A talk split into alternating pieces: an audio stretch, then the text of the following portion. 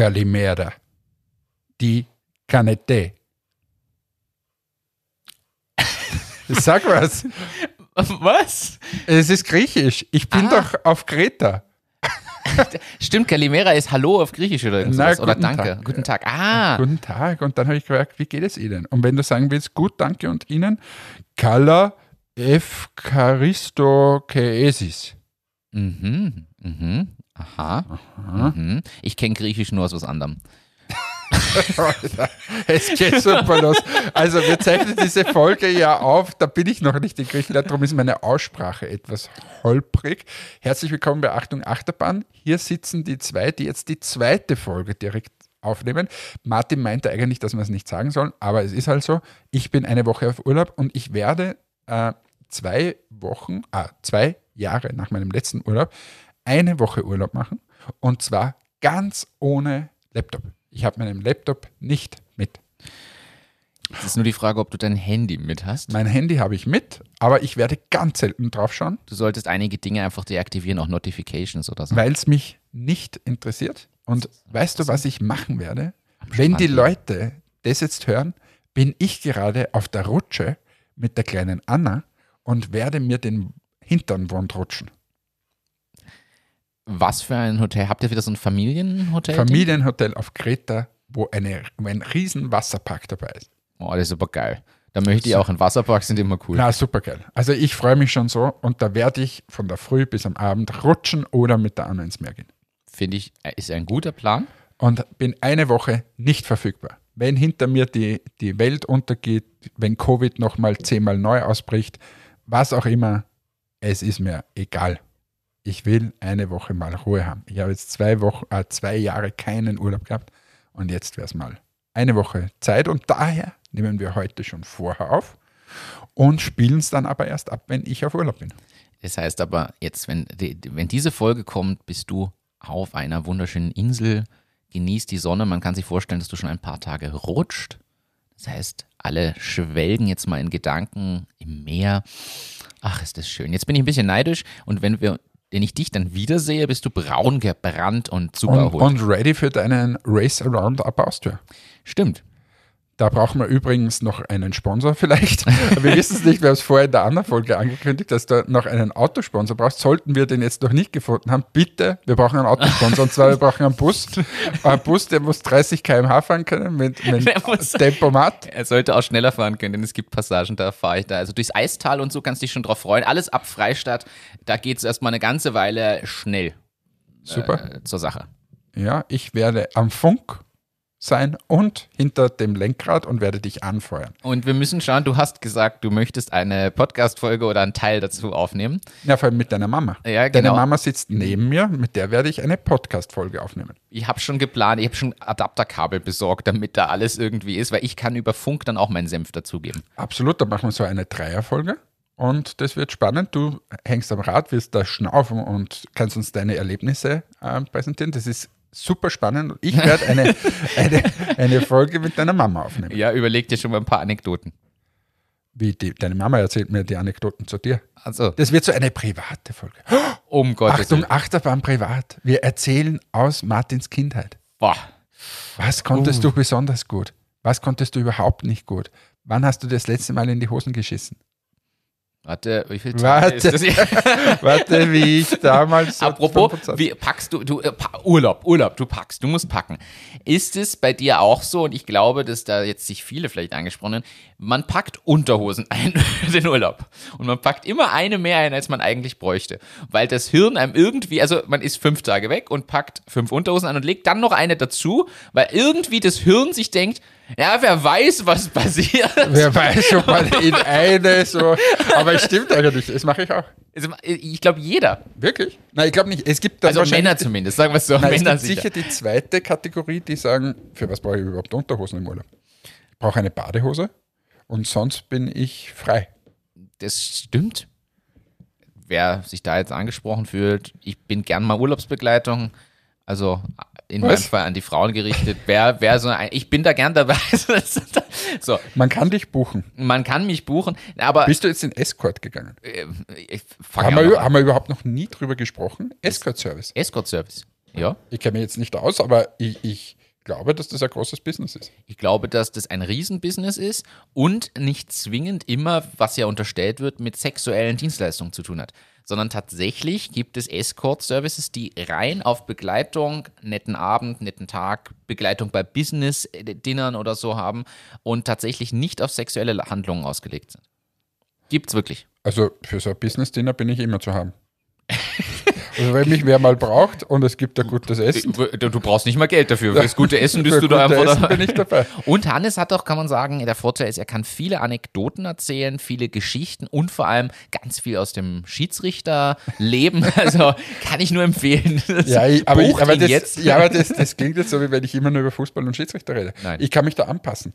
Ich glaube, das ist wirklich so eine große Stärke von mir, dass ich wie ein Prolet reden kann, wie ich hier oft mal spreche. Aber ich weiß dann schon, wo ich jetzt besser so grausliche Wörter nicht sage und wo meine Sprache dann etwas gewählter wird. Das stimmt. Das Einzige, was wir, glaube ich, beide nicht gut können zumindest, ist dieses Beraterähnliche Sprechen, wo bewusst so 37.000 Floskeln und Fremdwörter, die nichts aussagen, mit eingebaut sind. Das, wir haben keinen Politikersprech und wir sind oft zu ehrlich. Ja. Das, ist, das, das könnte halt für so ein Abendessen schwierig werden. Man sagt, oh, sie haben aufgespritzte Lippen. Das ist aber schön. Kennst du so, so, kennst du so, so, Ge also ich habe mir neulich erzählen lassen hier im Büro, dass das neue Ding jetzt sind, zum, in dem Fall ging es ums Frauenansprechen, ist aber auf alle Geschlechter übertragbar aus meiner Sicht, so gegensätzliche Komplimente, so Komplimente, die man gleich wieder abwertet, so, das ist aber ein schönes Kleid, dass du das mit deiner Figur tragen kannst, Respekt. Also so, und scheinbar ist das das neue Ding. Wie? Für was? Für Beleidigungen? Für, nein, für, um Leute anzusprechen, weil du verpackst irgendwie in, in das Kompliment gleich was Abwertendes. Und aus irgendeinem Grund scheint es psychologisch irgendwas mit den Leuten zu machen und, und triggert die aus irgendeinem Grund total. Weil sie dir dann wahrscheinlich doch das Gegenteil beweisen wollen oder keine Ahnung. Und du hast trotzdem was äh, Komplimentmäßiges mit reingebracht. Scheinbar ist das, äh, das muss scheinbar abgehen wie sonst was. Wer sagt sowas? Ja, die einige bei Presono am Mittagstisch. Na, das ist, ganz ehrlich, also, ganz ehrlich, nichts gegen die, die Leute. Ich habe ihnen Eis mitgebracht heute. Aber sagen wir mal, wissenschaftliches Arbeiten Sieht anders aus. sieht anders aus, als wie, wie das, was ich hier von den Leuten sehe. Kommen wir zu was anderem. Business. Wir haben jetzt, naja, genau, wir haben äh, Business, wir haben das letzte Mal ja über Tesla gesprochen. Also letzte Woche in der Folge haben wir äh, kurz über, also nicht über Tesla, sondern über Erkennung gesprochen von wir trainieren die Google AI. Wir haben über Tesla gesprochen. Also- ah, na, stimmt, wir haben nicht über Tesla gesprochen, aber- wir haben über die Google AI. Ja, also die Google AI, die dann für selbstfahrende Autos ist, selbstfahrendes Auto wird synonym mit Tesla ge- gleichgesetzt häufig. Ich habe gelesen, es gab jetzt eine Situation, dass die, dass einige Tesla-Autos sehr verwirrt waren und irgendwie nicht recht wussten, ob sie fahren sollen oder mitten auf der Straße stehen bleiben sollen, weil der Mond sehr gelb am Himmel stand und scheinbar für eine gelbe Ampel gehalten wurde. Und das war sehr verwirrend für das Auto. Es stand sehr tief der Mond, sehr tief am, am Horizont unten und war wirklich scheinbar eher leuchtend gelb. Und es waren einige Fahrzeuge ein bisschen. Ja, aber, aber das ist doch das, habe ich mal gebracht von Richard David Brecht, dass der sagt, selbstfahrendes Fahren wird sich nicht durchsetzen, weil da müssten wir komplett die Kontrolle abgeben als Menschheit. Das Beispiel, das er genannt hat, was ist, wenn jetzt nur mehr selbstfahrende Autos unterwegs sind und es setzt sich jemand auf die Straße an der befahrensten Kreuzung, die es gibt in der Stadt Er hält den gesamten Verkehr. hält den gesamten Verkehr auf. Und wenn es dann keine Konsequenzen gibt, dass man den zum Beispiel sofort anrufen kann und sagen, so, du stehst jetzt auf, mein Freund, oder du gehst jetzt ins Gefängnis oder sonst was, äh, dann wird es halt sehr, sehr schwer. Und für das müsste jeder quasi gläsern sein, müsste immer wissen, wo der ist. Wo steht der gerade? Ah, der steht gerade am Ring in Wien. Ah, was machst du da eigentlich? Du sitzt auf der Straße, ist nicht gut, stehst bitte auf. Also, das werden so die Probleme sein. Also habe ich aber gelesen und auch dran denken müssen, dass wir das Thema schon hatten. Fand ich, fand ich nicht schlecht. Ansonsten ganz andere News. Ich gebe jetzt, ich gehe jetzt hier mal mit ein paar News durch, dass wir hier ein bisschen Infos auch weitergeben. TikTok kennen wir alle als Social Media Plattform, die immer mehr im Kommen ist, verbietet jetzt Finanz- und Kryptoproduktwerbung. Das heißt, du darfst ja auf TikTok inzwischen Werbung schalten. Ich weiß nicht, ob ihr das mit Entmetics schon mal probiert habt oder macht. Wir haben jetzt gerade mit TikTok gestartet. ja, dann. Also äh, intensiver. Wir hatten vorher schon mal was. Ja, aber ihr habt ja mehr so Testversuche gemacht Genau. vorher, oder? Aber wir haben jetzt eine tolle Praktikantin, die Mariella, die ist selber TikTok-Sternchen.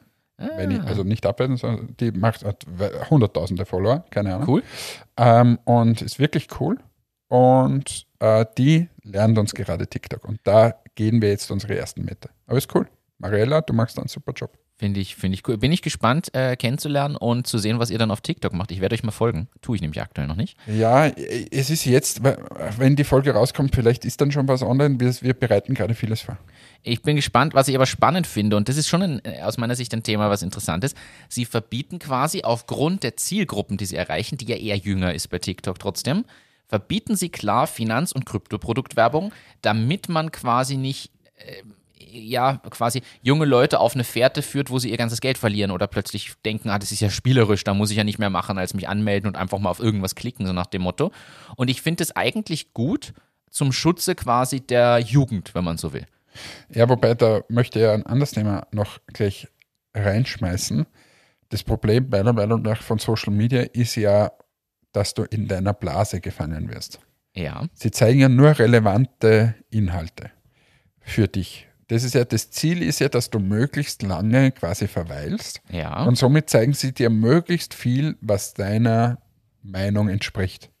Und wenn du das jetzt politisch mal betrachtest, sagen wir, du bist jetzt ein Weltverschwörer ähm, und, und Impfgegner und weiß nicht was, dann kriegst du halt ausschließlich diese Kacke vorgesetzt. Und früher war es so, dann gab es kritische Medien, die haben sich damit auseinandergesetzt und haben gesagt, okay, es gibt die Meinung, dass du gegen das Impfen bist, es gibt die Meinung, dass du fürs Impfen bist.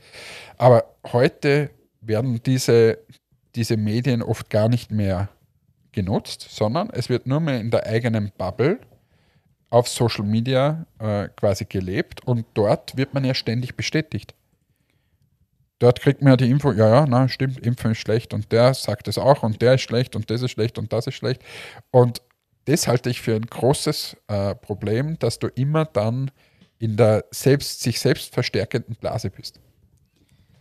Ist richtig. So, jetzt war ich sehr philosophisch mal wieder unterwegs. Sehr philosophisch unterwegs, aber berechtigter Punkt, muss man ja klar so sagen. Aber wie kann man das auflösen? Ich meine, die, die Social Media Menschen, die wollen jetzt quasi gegen Fake News und so weiter vorgehen. Aber wie löst du das eigentlich auf? Ich glaube, das Thema ist das Relevanzthema. Weil was ist für dich relevant? Dann sehe ich nur mehr das, was für mich relevant ist. Aber es gibt keinen kritischen Diskurs mehr mit Themen. Ja, die Frage ist, welches Netzwerk und wie. Also zum Beispiel bei TikTok ist der Algorithmus, glaube ich, ein bisschen breiter. Es ist auch mit Abstand der beste Algorithmus, muss man wirklich sagen. Und das ist auch, glaube ich, das, was TikTok erfolgreich macht. Der Algorithmus, der dir deinen Feed ausspielt. Ähm, ja, es ist, es ist schwierig. Du hast schon recht, dieses Blasenthema. Ich weiß nicht, wie man es lösen kann. Es kommt vielleicht auch auf die Plattform an. Weil zum Beispiel, während Facebook ja eher Meinungsäußerung und News-Ding auch ist, oder auch Twitter, ist es zum Beispiel bei TikTok ja deutlich weniger äh, weil da geht es wirklich mehr um Unterhaltungscharakter und, und solche Themen. Ko- Schwierig zu sagen. Ich habe aber auch keinen Lösungsvorschlag, wie man das hinkriegt. Was aber ist, da habe ich sogar hier was auf meiner Liste stehen. Pass auf, pass auf, pass auf. Moment, das muss ich, muss ich kurz suchen. Ähm, hier, ich hab's. Ha, spielt in das Thema nämlich mit rein. Google ändert sogar seinen Suchalgorithmus gegen, äh, gegen Fake News beziehungsweise gegen sehr äh, monopole Meinungen und gegen Beleidigungen, üble Nachrede und ähnliche Themen. Das heißt, äh, sie wollen das schon aufbrechen, solche Themen. Und ich vermute mal, wenn es Google macht, werden es auch die anderen großen machen, dann wird auch Facebook nachziehen oder ähnliches. Das heißt, wenn die jetzt schon ihre Suchalgorithmen ändern, um solche Themen wegzubringen oder raus, möglichst niedrig zu ranken oder rauszubringen sogar. Ich meine, auch das Beleidigungen sind, gehen, gehen ja genauso in diese Richtung. Wenn ich jetzt hier eine Meinung habe gegen Minderheiten und diese beleidige, dann darf das aus meiner Sicht, das hat nichts mehr mit Diskurs zu tun. Sowas muss raus. So, politisch unterschiedliche Meinungen sollten zugelassen sein in einem gewissen Rahmen, solange keiner irgendwie quasi beschimpft, beleidigt, benachteiligt oder rassistisch verachtet wird. Ist aber schwierig, wie man das macht. Und wie weit dürfen denn diese Betreiber eingreifen? Und na, wer bestimmt, wie dieser Algorithmus funktioniert? Ah, das sind viele Fragen, wo ich nicht weiß, wie man das löst. Ja, wird noch spannend die nächsten, nächste Zeit. Ja, spannend wie das Wetter. Aber da habe ich was. Zum Wetter? Ja. Erzähl. Wetter ist ja heuer, ich meine, jetzt sitze ich gerade zu dem Zeitpunkt auf Kreta hoffentlich und es hat 32 Grad und ich rutsche. Aber wo wir jetzt aufzeichnen, ist eine Woche ausschließlich mit Gewittern Mhm. und es geht Rambazamba. ja. Und da wurde mir zugeschickt, Dubai erzeugt künstlichen Regen gegen 50 Grad Hitzewelle. Ah, das habe ich auch irgendwo Der gelesen. Regen wird mit Hilfe von Drohnentechnologie erzeugt, die elektrische Ladungen in Wolken entfesselt, damit sie sich für Klumpen und Niederschlag bilden. Wie geil ist denn das bitte? Da fangen Leute an, das Wetter zu verändern. Also geil unter Anführungsstrichen.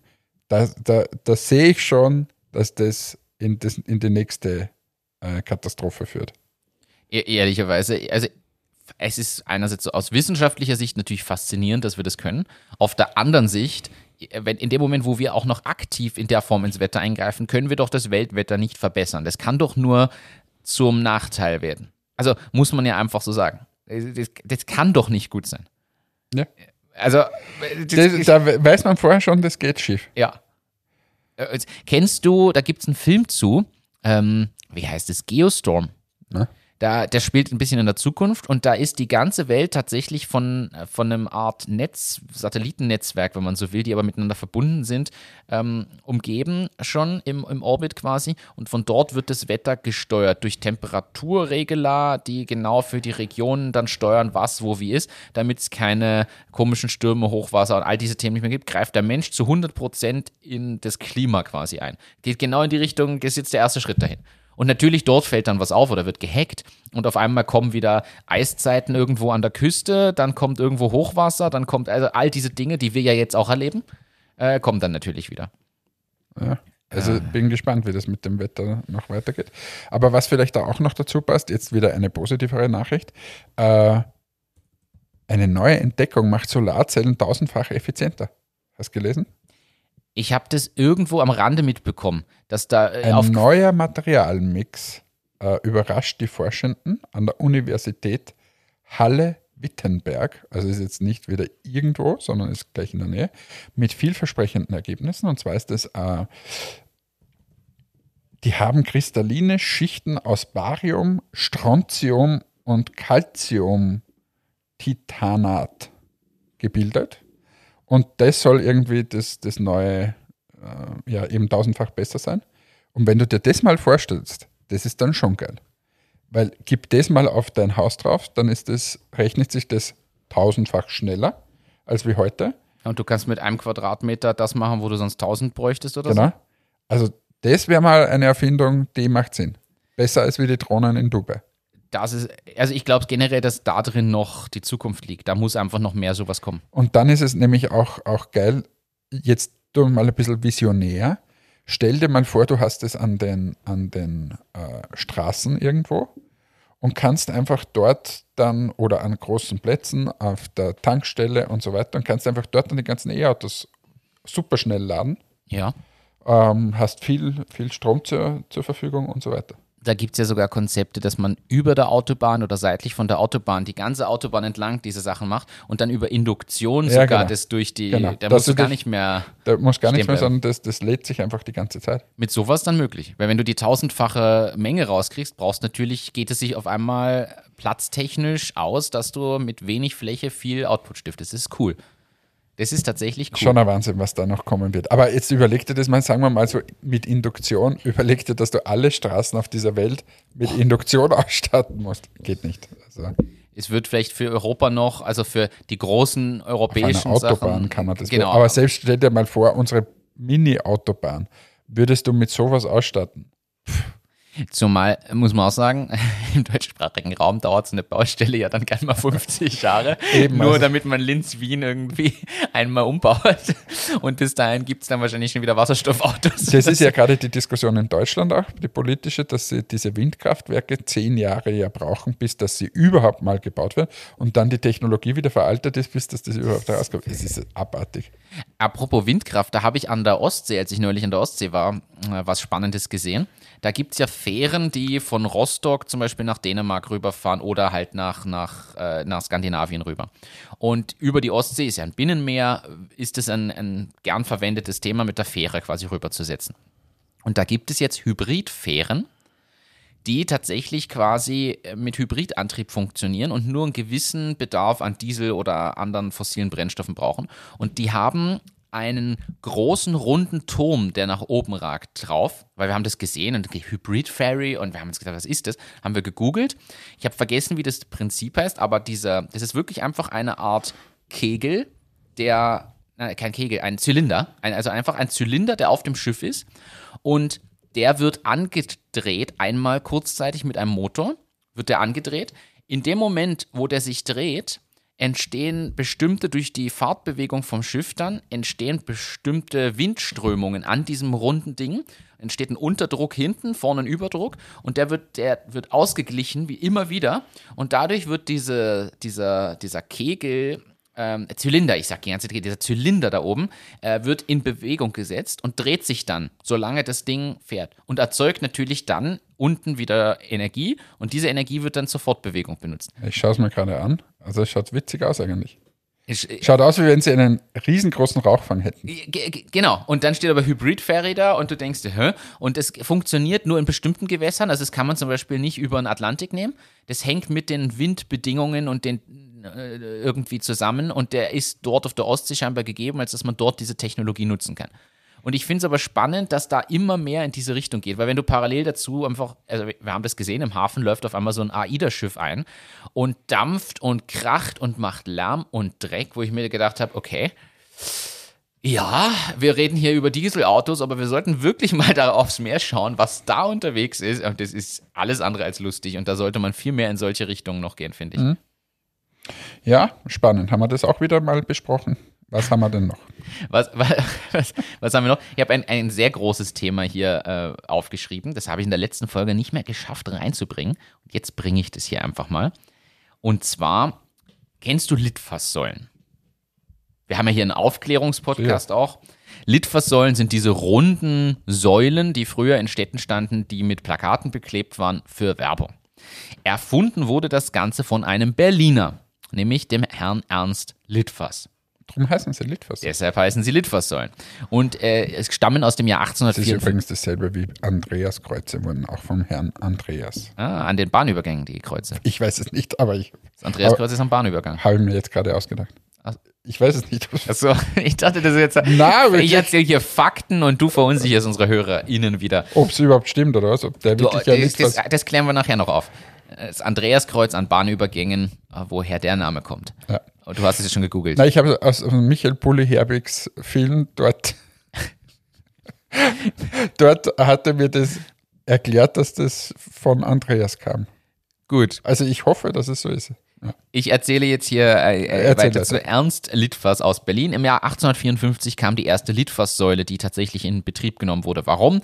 Äh, die Plakate damals, also er war Drucker, eigentlich sehr cleverer Mann. Er war ein Drucker, der hat quasi lauter so Plakate und, und Flyer gedruckt, auch schon damals, äh, Mitte des 19. Jahrhunderts. Und war aber davon genervt, dass die Stadt Berlin so verschandelt wurde mit Klebeplakaten, die auf allen Hauswänden klebten. Und dann kam die Litfaßsäule und ich habe wieder Litfaßsäulen gesehen und mir gedacht, wir könnten mal über die Evolution von solchen Themen sprechen. Denn es gibt die Teile ja noch immer. Einerseits gibt es sie wirklich noch in dieser runden Form und zwar auf einmal aber digital bespielt. Das heißt, da drin ist ein Monitor verbaut und sie drehen sich. Dann gibt es natürlich heutzutage auch in Linz diese digitalen Plakate. Äh, Plakate kennen wir alle, große, so große Außenplakate, aber mittlerweile gibt es ja diese Screens, die überall in der Stadt rumstehen, wo auch entweder Digitalbespielung laufen oder die Vorform noch so, so eine Art Rolle drin ist, wo mhm. dann vier Plakate nacheinander durchlaufen und so. Und ich habe mir gedacht, hä, das ist doch was, da hat sich doch evolutionär wirklich an diesem Medium was verändert. Es gibt es vielleicht nicht mehr zwingend als Litfaßsäule in der Form überall, aber es gibt diese Art von Außenwerbung. Man müsste sich mal überlegen, diese, diese Menschen, die plakatieren, ja? Also diese große Plakatwände machen, das kostet ja alles was. Da ja. sind dann hunderte so Plakatbögen wieder. Der, also das wäre viel einfacher, wenn ich da auf den Knopf drücken kann. Und dann wird quasi dort das eingespielt. Aber halt so riesen Screens sind wahrscheinlich erstens sauteuer, dann die Infrastruktur brauchst du, dann stehen die ja irgendwo in der Gegend oft herum. Also das wird wahrscheinlich, das Anfangsinvest wird sich nicht rechnen. Ja, und der, Aber nachher brauchst du eigentlich nicht, ich meine, gut, du brauchst wieder Leute, die warten und dort, dort vorbeischauen, aber sonst so quasi den Plakatierer als Beruf, der könnte theoretisch wegfallen. ja, und dann auch die Druckkosten fallen auch weg. Und das, der Leim, den du da brauchst, zum, der, der Kleister zum Bekleben. Ja, und du kannst natürlich viel mehr machen, weil, weil du also Videos abspielen kannst und so, also Bewegtbild, du kannst. Und äh, da ist aber die Frage, sind wir vielleicht einfach zurückschrittlich? Weil du warst ja schon weltweit unterwegs. Jetzt schau mal in Hongkong oder in New York nach oben am Times Square. Was ist da? Überall digitale Anzeigen. Da gibt es kein Plakat, was irgendwo aufgeklebt wird. Da ist es genau, wie du es beschreibst. Ja, aber das sind trotzdem, also nur wenige Plätze auf dieser Welt, sicher oder in wenigen Städten dieser Welt. Ja, aber sind wir vielleicht da einfach, ich sag- ich sag mal so, das Top 10 Investmentland ist da vielleicht nicht ganz so. Ja, wir sind da sicher nicht fortschrittlich, aber ich würde jetzt auch sagen, äh, auch nicht zu rückschrittlich. Also es ist Okay. jetzt nicht in anderen Ländern so viel besser. Ich persönlich glaube, dass ein Riesenpunkt, der nicht lösbar ist, das Thema Sachbeschädigung ist. Sachbeschädigung, viel zu teurer Invest, du musst trotzdem vorbeischauen und dort, also da gibt es viele Themen. Stromverbrauch. Sind es nicht ähnliche Überlegungen, die man auch bei diesen ganzen, äh, ich kaufe mir irgendwo in einem Terminal meine Sachen, also so quasi nicht der Getränkeautomat, sondern der Getränkeautomat zum Durchgehen, dieser Supermarkt, der irgendwo mitten in einem Ort steht, der, das haben wir auch schon beleuchtet, da gehe ich rein, nur weil ich irgendwie mein Handy wohin halte und dann kann ich mir da Sachen holen. Sind das nicht die gleichen Risiken eigentlich? Weil auch das Ding kann zugesprayt äh, werden mit Vandalismus, kann ich das Teil Das haben wir in, im letzten Podcast, haben wir das ganz kurz angerissen. Ich finde es eigentlich super schade, wenn, weil die, die Leute oft so doof sind, verwehren wir uns von so viel Fortschritt. Weil wir immer darauf achten müssen, ja, aber was könnte da wer machen? Ah, Vandalismus und so weiter.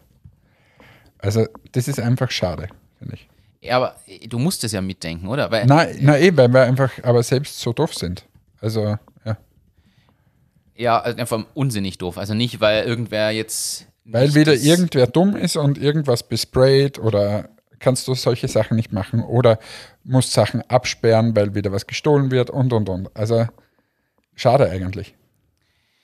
Sehr schade. Aber da gegen Dummheit hilft was. Du hast mir das erzählt neulich. Ich habe das hier mal auf unsere Liste gesetzt. Ein Elfjähriger hat seinen Physik-Bachelor gemacht. Das ist ja überhaupt das Geilste. Äh, Was ist da los? Also mit elf habe ich noch nicht an Physik gedacht, glaube ich. Ja, äh, du hast mir das erzählt, dann habe ich das gegoogelt und mir gedacht, Ja, aber das ist sicher so ein, ein, Superbrain. ein schwieriges Kind. Ja, Sagen wir mal schwieriges Kind. Also da, wenn du mit dem wahrscheinlich über Fußball sprichst, dann kann er dir keine Antwort geben. das kann natürlich Aber er sein. kann natürlich dann alle möglichen Gesetze herleiten. Und er wird dir wahrscheinlich auch erklären können, äh, was das Andreaskreuz ist. Und hast du jetzt schon die Ja. Aufklärung? Der Name verweist auf den Apostel Andreas, Tatsächlich. der an einem solchen Kreuz als Märtyrer gestorben sein soll, wie Berichte aus dem vierten Jahrhundert nahelegen. Das Diagonalkreuz ist daher zum Attribut dieses Apostels geworden und fand in der Religion und speziell in der spätmittelalterlichen christlichen Ikonographie seinen Niederschlag.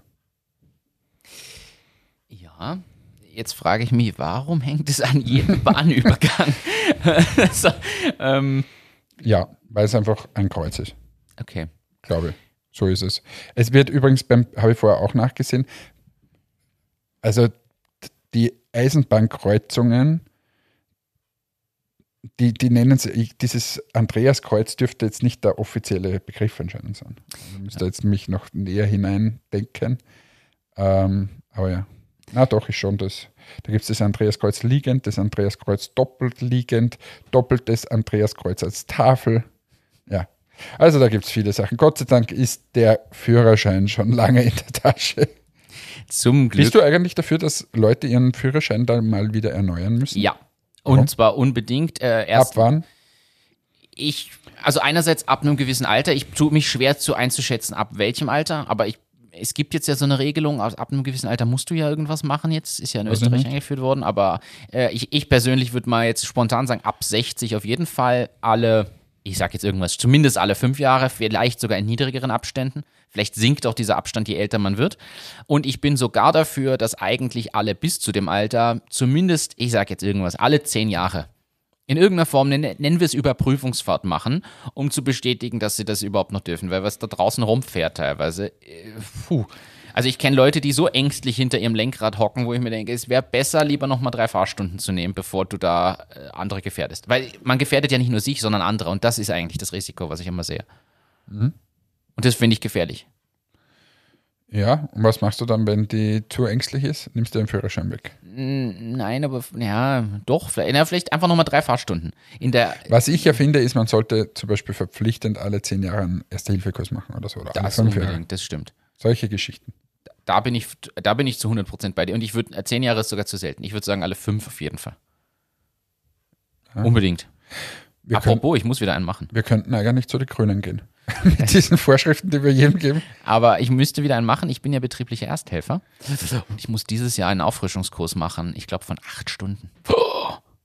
Ist aber geil eigentlich, oder? Erste Hilfe ist ja gut. Ja, ja, ist, ist super. Mir macht das ja auch Spaß. Ich muss mich nur darum kümmern, damit bei der nächsten Prüfung durch die AVA ich wieder einen aktuellen Nachweis habe. Ähm, aber anderes Thema, du wolltest unbedingt, du hast es gesagt, wir haben Olympia, wenn diese Folge hier erscheint, ist es glaube ich sogar schon vorbei oder fast vorbei. Ich ähm, hoffe, Österreich hat schon ganz viele Medaillen. Ja, ihr habt ja jetzt schon die ersten. Also zum Zeitpunkt, wo wir das aufnehmen, zwei Wochen bevor der Podcast hier rauskommt. Na, Erstens sind wir die beste Radfahrerin. Genau. Straßenradfahrerin. Gratulation, Anna. Super geil, oder? Wenn der, wenn der zweite glaubt, gewonnen zu haben und aber übersehen hat, dass wir vorne weggefahren ist. Eine studierte Mathematikerin. Ja. Wahnsinn. Also wirklich geniale Leistung. Und Die könnte top. dir helfen bei 7 plus 5. Von der und beim Fahrradfahren. Und beim Fahrradfahren, überall. ähm, und der Judoka oder wie wir sagen, Judo. Bronze. Bronze, aber ich habe den Namen jetzt nicht parat. Ist auch jetzt nicht äh, österreichischer Abstammung. Jaschwili oder so irgendwie. Äh, aus ja. Wels, glaube ich. Aus Wels, ja. Und was dann noch ist, äh, zum Zeitpunkt, wo wir das aufnehmen, steht das Ergebnis noch nicht fest, aber im Schwimmen bei 400 und 1500 Metern ist Österreich sowohl bei den Frauen als auch den Männern in den Finals, das heißt unter den letzten acht, wenn ich mich nicht täusche. Und da gibt sogar die, die Dame hat äh, in den Qualifikationsrunden österreichische Rekorde aufgestellt auf 400 und 1500 Meter Freistil. Und ich bin mal gespannt, wo dann in der Endplatzierung ihr da landet. Ich sag mal, die Chancen schauen recht gut aus. Also ich meine, unter den Top 8 in Olympia ist ja schon mal ein Wahnsinn. Das muss man auch mal anerkennen. Ja. Finde ich gut. Ja, cool, bin gespannt. Aber was wir eigentlich sprechen wollten, sind die knappen Höschen. Du wolltest über knappe Höschen sprechen. Nein, es war, es war, äh, die, die, waren es die Norwegerinnen, glaube ich, haben eine, eine Strafe bekommen, weil sie mit zu langen Höschen gespielt haben. Und ähm, ja, das ist Diskriminierung. Und deshalb haben sie sich beschwert. Und natürlich, also es steht anscheinend in den Regularien, dass man mit einer Bikinihose spielen muss. Und die haben halt mit so Shorts gespielt irgendwie. Was ja auch schon mal, also jetzt mal ehrliche Frage. Warum muss im Reglement die Höschenlänge so limitiert sein oder stehen? Also das hat ja mal null sportlichen Hintergrund. Also das sollte doch Kompletter Schwachsinn. Ich sag mal, in irgendwelchen Sportarten, wo es um Aerodynamik geht, damit die Bedingungen gleich sind, zu sagen, es darf mindestens und Maximum so und so sein. Verstehe ich. Es gibt okay. ja auch beim Schwimmen bestimmte Anzugmaterialien, ja, die du nicht tragen da, darfst und so. Ja. Aber, aber beim, bitte. Beim Handball. Lustigerweise, was, worüber aber keiner spricht, kürzlich gab es eine Diskussion, da ging es um irgendwas im arabischen Raum. Und da wäre die Anforderung gewesen, dass bitte die VolleyballerInnen lange Sachen tragen. Und da kam der Riesenaufschrei, nein, wir wollen aber ein Höschen auftreten. Weil wir wollen das entscheiden. Was wie gesagt, sie sollen das entscheiden dürfen, das stimmt schon. Aber da gab es genau das Gegenteil als Aufschrei. Weil dort aufgrund der kulturellen Unterschiede im Land gewünscht wird, dass Frauen stärker bekleidet sind. Und da kam es genau zum Gegenteil. Ich finde jedenfalls nicht gut, dass äh, diese Sexualisierung von solchen Themen hier tatsächlich im Regelwerk festgehalten ist. Und was hast du gehört? Pink hat gesagt, sie übernimmt die Strafe, weil sie die Aktion gut findet von den Volleyballerinnen. Also Pink, bekannte Sängerin, die kannst, du, kannst du ein Lied anstimmen, das ich weiß, Pink habe jetzt nicht parat. Dear Mr. President. Ja. I take a walk. So? Das hat sie ja auch nur gecovert. Oder? Hat das nicht Marilyn Monroe oder so gesungen? Wirklich? Oder, oder irgendeine, das Dear Mr. hat schon irgendwer anderer. Ähm, Na, glaube ich nicht. Schau, ist das ein Cover? Where I can run as fast as I das ist can. auf jeden Fall Pink. The middle of nowhere, the middle of my frustrated fears. Das, So das ist auf jeden Fall Pink, genau. Jedenfalls, Pink Danke für dein Singen. äh, bezahlt ist Sing, äh, Pink die Strafe der Handballerin. Weil sie das super gut Wie viel findet. ist die Strafe? Äh, ich glaube, pro Person 150 oder 250 Dollar oder sowas. So, geile PR-Aktion von Pink. Also Die, die zahlt jetzt da 1000 Dollar oder so und hat auf der ganzen Welt eine PR. So, dass sie sogar bei Achtung Achterbahn in den Podcast kommt. Ja. Und als nächstes kommt der Song Attention Rollercoaster raus und dann wissen wir, ja, wir haben es erfunden. Ricola. Martin haut heute den Vogel raus. Zwei Folgen hintereinander sind einfach nicht gut in der Aufzeichnung. Äh, ich habe hier eine Quizfrage an dich und auch Quiz. an alle Hörerinnen und Hörer. Wie oft kann man Papier falten? Hä? Du kannst Papier falten. Immer in der Hälfte. Ja. Du nimmst ein Stück Papier und faltest es in der Mitte. Ja? Wie oft glaubst du, kann man ein Stück Papier falten? Nehmen wir mal ein A5-Blatt, ein A4-Blatt, ein A3-Blatt. Was glaubst du? Das ist irgendeine Scherzfrage, oder? Na, es ist keine Scherzfrage. Du kannst kein Stück Papier, egal welcher Größe, mehr als siebenmal in der Mitte falten. Also immer wieder in der Mitte, in der Mitte, in der Mitte. Du wirst es nicht hinbekommen und er probiert es jetzt aus. Ja, Wusstest du das- das wirklich nicht? Ist ein, ist ein Phänomen, gibt einen Begriff scheinbar auch dafür. Wie? Du Also ich habe jetzt da so einen, einen was denn das? So ein Gott, so ein Post-it-Notizzettel. Also einmal, zweimal. Zweimal, Und nicht öfter wie sieben. siebenmal. Siebenmal ist das Maximum, das du. Dreimal. Viermal. Und da wird es schon schwierig. Ja. Fünfmal. Und es gibt tatsächlich Versuche mit Maschinen und allem, du kriegst es nicht hin. Ich sag geil, ist, ich habe es sechsmal, aber mehr geht nicht. Da, genau. Du kannst kein Stück Papier, egal wie groß, das ist nämlich das faszinierende Ding. Jetzt denkst du, ja, der Zettel war ja auch klein. Egal wie groß das Stück Ja, du- Papier ist, du kannst es nicht mehr, weil, weil die Dicke natürlich steigt durchs Falten. Und ja, ist nicht möglich. Nicht mehr als siebenmal. Also, alle, die jetzt gerade ihren Zettel rausgeholt haben und das Das ausprobieren. ist wieder so ein unnötiges Wissen. Da, gibt- da gibt es das andere. Warte mal, wie viele. Du kennst ja Soletti. ja. Kennst du das, wo ich hinaus will jetzt? Äh, Aber wie das- viel Soletti kann man gleichzeitig essen? Oder? Nein, Soletti in einer Minute. Du kannst irgendwie, warte mal, Soletti in einer Minute. Also Salzstangen für alle Salzstangen, deutschen Hörerinnen genau. und Hörer.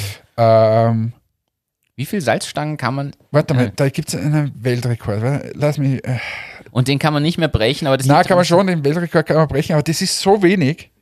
Warte mal. Weil Ah, es so trocken und salzig ist wahrscheinlich. Weltrekord im Salzstangenessen, Gesundheitsfrage. Sind es 21? Ist ja wurscht. Irgendwo zwischen 20 und 30. So, Ist da- und man denkt natürlich, ja, Ja. 100 leicht, aber das geht gar nicht. Äh, das ist spannend. Ich habe mal, das habe ich mal den Ralf erzählt, und der Ralf, der hat das geschafft irgendwie. Der, der, der ist nah dran gekommen, oder weiß ich nicht mehr.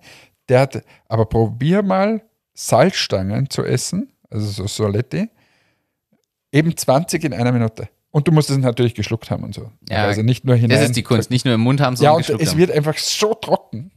Dass Und ohne was zu trinken Ja, selbstverständlich.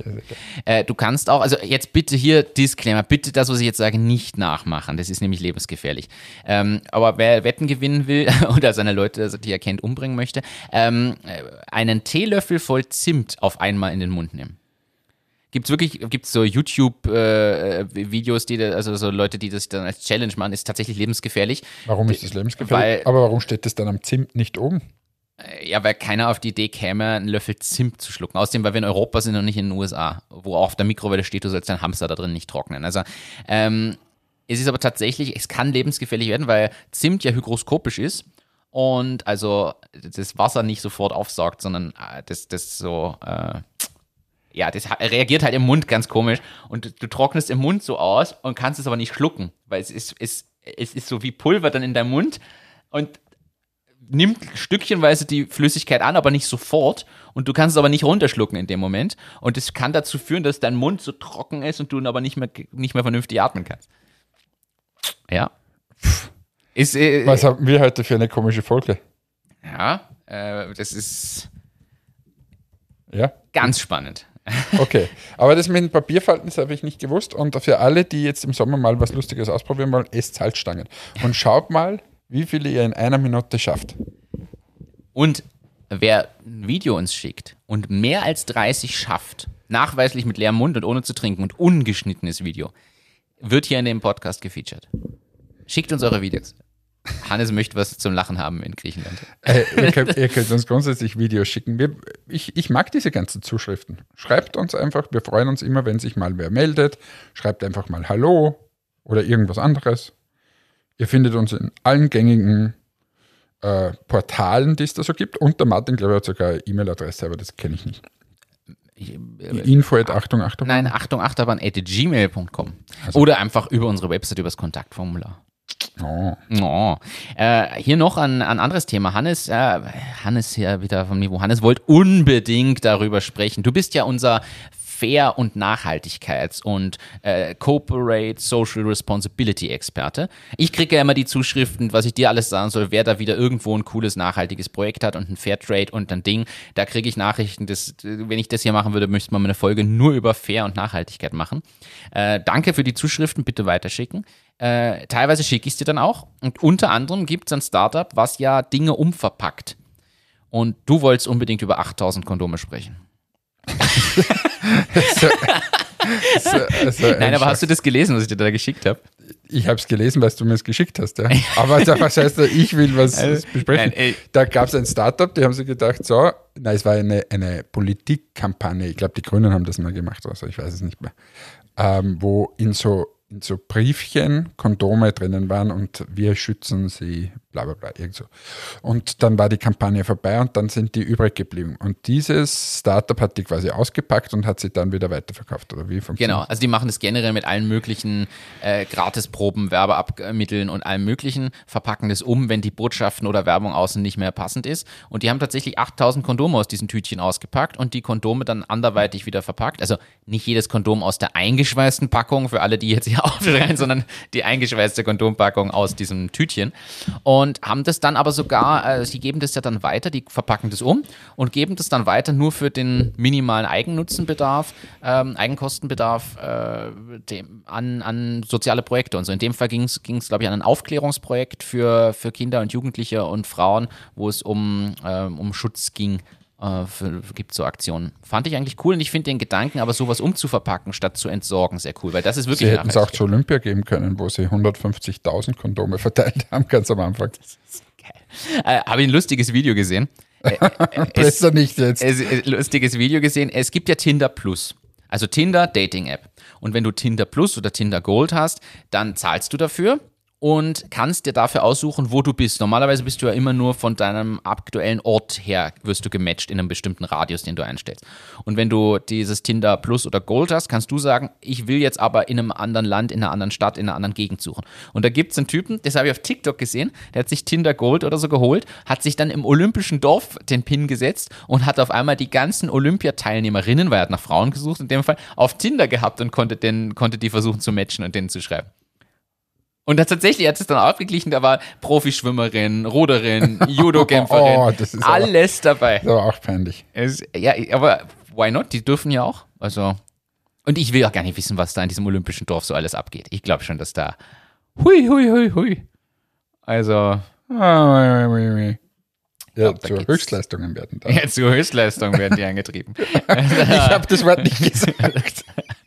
Zu Höchstleistungen werden die, und dann habe ich abgebrochen und du angetrieben. ja, ja naja, auf der Laufbahn, auf der Straße, im Schwimmbecken, auf der Judomatte. Es gibt Überall gibt es Möglichkeiten. äh, Wahnsinn. Jedenfalls für mich eine Frage. Bitte, ich gebe dir das auch als, als äh, Analyse für deinen Urlaub jetzt noch mit. Weil wenn man das hört, bist du gerade im Urlaub, pass auf. Ich bin gerade auf der Rutsche mit der Anna. Die Frage, die man sich hier stellen kann oder die ich gele- gelesen habe, haben viele das Arbeiten verlernt im Zuge der Pandemie? Ja. Denn ja, war klar. Aber äh, folgender Beweis. Erstens natürlich generell, man muss sich nur in den ganzen Unternehmen umschauen. Ja. Die, ja aber, aber die Frage ist auch, im Tourismus zum Beispiel Ja. werden, werden händeringend Leute gesucht und es gibt sehr viele Arbeitslose. Ja. Und ja, okay. Ist das, glaubst du, in anderen Ländern auch so? Ja. Möchtest du das noch ausführen? Nein. Das war das Falscheste, was wir jemals machen konnten. Kurzarbeit. Ja. Was ist denn das? Ja, Kurzarbeit vor allem für nichts tun. Also Geld fürs ja- nichts tun. Ich sag's noch, ich möchte noch, es hört mich ja eh kein, kein Schwein. Warum gibt man Menschen 80% des Gehalts, wenn sie nur 20% arbeiten müssen? Warum sollen sie nicht einfach 80% arbeiten für 80% des Geldes? Und wenn die Unternehmen nur 20% dafür bezahlt hätten und der Staat nach wie vor die restlichen 60% bezahlt hätte, dann hätten wir gesunde Unternehmen. Ja. Und was haben wir jetzt? Jetzt haben wir wirklich ganz viele Unternehmen, die am, am Rande des, der Existenz sind und Leute, die gewohnt sind, dass sie 80 Prozent des Gehalts kriegen, für das, dass sie 20 Prozent gearbeitet haben. Ja. Was war das für ein Schwachsinn? Das kann ich mal machen für einen Monat und sage, so, jetzt be- bezahlen wir euch den Urlaub. Aber sonst war das der größte Schwachsinn ever. Ich stimme dir zu. Weil wir Leute erzogen haben dazu. Und jetzt, die können ja gar nichts dafür. Ich, ich, ich, würde es ja auch nehmen. Jetzt mal ganz ehrlich, äh, wenn ich angestellt ich verstehe das alles. Aber, aber das ist ja, das geht sich nicht aus in der Rechnung. Unsere Produktivität ist im Keller. ich stimme dir. eh, Jetzt habe ich jetzt einen wunden Punkt erwischt. Jetzt, oh, jetzt. Nein, ich muss mir jetzt zusammenreißen. Die Frage ich bin ist- da wirklich sehr emotional, weil es einfach, ich halt, schau, wir haben vorher schon, wenn du es vergleichst mit anderen Ländern dieser Erde, einen unfassbaren Produktions- und Effizienznachteil. Andere Länder sind hungrig. Ich habe letztens ein ganz anderes Thema, habe eine Diskussionssendung zum Thema Fußball gesehen und da haben sich die Deutschen, nachdem sie da ausgeschieden sind, haben sie unterhalten, na, warum haben wir keine Mittelstürmer mehr, warum haben wir dieses und jenes mehr? Und da hat einer gesagt, äh, schaut mal in den Nachwuchs, da kommt nichts mehr nach. Ja. Und auch die nächsten zehn Jahre kommt da nichts mehr nach. Und warum ist, oder immer weniger. Und warum ist das so? Weil unsere Kinder satt sind. Die müssen nicht auf den Fußballplatz gehen und, und arbeiten für das, dass sie irgendwann mal der neue Ronaldo sind, sondern die, die haben alles. Und ja, dann spielen sie ein bisschen Fußball und dann muss aber niemand arbeiten. Und in anderen Ländern dieser Erde, ob es jetzt Brasilien ist oder sonst wo, ist, ist, ja, ist ja nicht gut, dass es denen nicht so gut geht, aber die müssen sich noch anstrengen und richtig Gas geben, viel trainieren und so weiter. Und das ist der Grund, warum andere Länder einfach bessere Fußballer äh, zeugen. Und das ist auch sowas. Wenn die Leute einfach satt sind und sagen, es reicht ja eh, wenn ich 20% arbeite, dann kriege ich schon meine 80%. Das geht sich ja in tausend Jahren nicht für immer und ewig aus. Der Schuldenberg, den wir jetzt aufgehäuft haben, ist ja enorm. Und das sind so die Dinge, die ich einfach nicht verstehen will, weil das in meiner Welt, egal welche politische Anschauung und so weiter, wir müssen aufpassen im globalen Wettbewerb und was tun wir? Wir verschärfen die Lage noch. Ich bin hiermit raus aus diesem Thema. Ist das auch ein Grund, warum vielleicht das Thema bedingungsloses Grundeinkommen mal nochmal überdenkt werden sollte? Weil das führt ja zum selben Effekt. In gewisser Weise. Also Zumindest zum selben Grundeffekt. ich, ich verstehe das Thema bedingungsloses Grundeinkommen nicht ganz, weil wir haben in Österreich, also sagen wir mal so, wenn man sozial wirklich das Ganze ernst meint, dann kann es in so ein Land wie Österreich, kann man schauen, dass Leute einfach nicht verhungern, nicht verdursten und so weiter, sollte man natürlich schauen. Da gibt es eine Mindestsicherung, wie auch immer man das nennt. Notstand, keine Ahnung, wie das alles immer heißt. So, das muss ein kleiner Sockelbetrag sein, so dass der halt gerade über die Runden kommt und dass in unserem Land niemand verhungern, verdursten muss, dass er ärztliche Versorgung hat und so weiter. Da bin ich total dafür. Dann muss es von der Stufe einen großen Abstand geben zu der, zu der arbeitenden Völ- Bevölkerung, so dass man sagt, na, ich werde, habe ein soziales Fangnetz, damit ich, damit es mir einfach halbwegs noch gut geht, wenn, wenn mal wirklich was passiert. Aber wenn ich arbeite, geht es mir deutlich besser. So. Und dazwischen ist natürlich eine Phase der Arbeitslosigkeit. Wenn ich arbeitslos werde, dann soll ich eine gewisse äh, Zeit was bekommen, wo dass ich einfach überbrücke, bis ich zur nächsten Arbeit komme. Und was natürlich auch ist, wenn jemand nicht äh, arbeiten kann oder wenn es dem gesundheitlich schlecht geht und so weiter, dann soll der natürlich unterstützt werden. Das ist so solidarisch in der Gemeinschaft. Aber was ich nicht einsehe, ist, sind die Leute, die es einfach überhaupt nicht interessiert, die dieses System ausnutzen und dann der Abstand von denen zu der arbeitenden Bevölkerung so gering ist, dass sie sagen, naja, dann gehe ich halt zwei Wochenenden pfuschen, aber mehr davon und sitze aber die ganze Zeit daheim. Das kann und darf es nicht geben in diesem Land. Und ähm, das sind so die Dinge, wo ich aufpassen würde. Und wenn du jetzt quasi bedingungsloses Grundeinkommen, das haben wir aus meiner Sicht schon durch diese Sockel da unten. Weil was willst du sonst, wenn das bedingungslose Grundeinkommen quasi so viel wäre, wie wir heute an der arbeitenden Bevölkerung geben?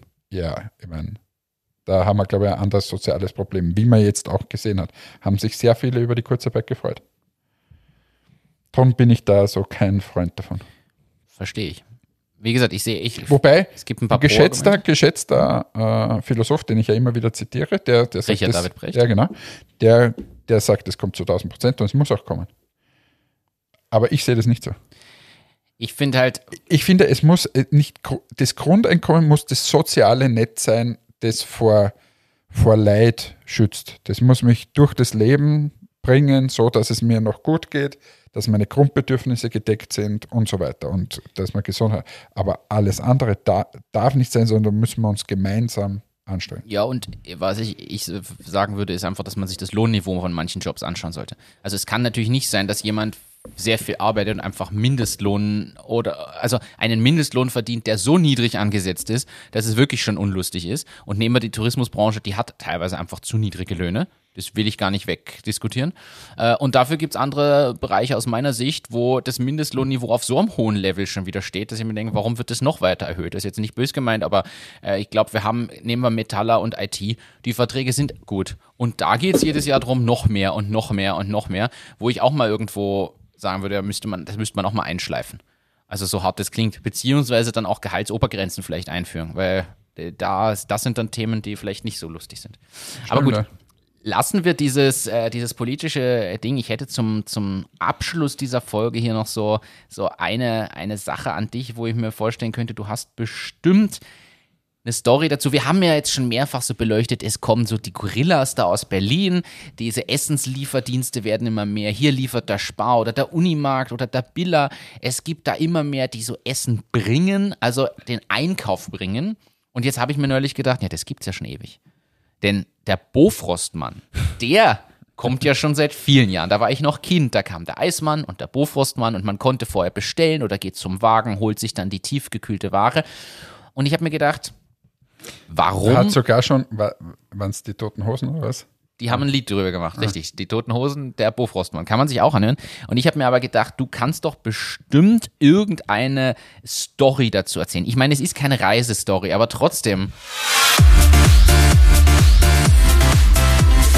Hannes Reisestories. Ich weiß ja, dass du mal einen gewissen, nennen wir es mal, Bewerbungsbezug zu Bofrost hattest. Äh, und Wa- Warum, warum muss ich jetzt wieder herhalten? weil du die schöneren Lebensstories hast. Und meine äh, Frage ist, ob du vielleicht was erzählen kannst. Du hast bestimmt irgendeine Story, irgendwas, was noch hier so das Ganze abrundet, anders beleuchtet, einen Einblick gibt in Bofrost oder so, solche Lieferdienste. Hast du, gibt's da irgendwas? Nein. Gut, dann.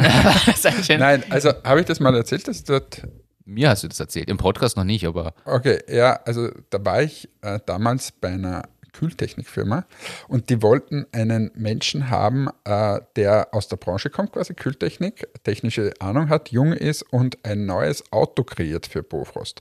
Und zwar zusammen mit Iveco hätte das sein sollen. Und da gab es einen internationalen Bewerbungsprozess, also die sind auf mich zugekommen und ähm, ich habe mir das dann auch angehört, hätte unfassbar viel verdient für das, dass ich so jung war.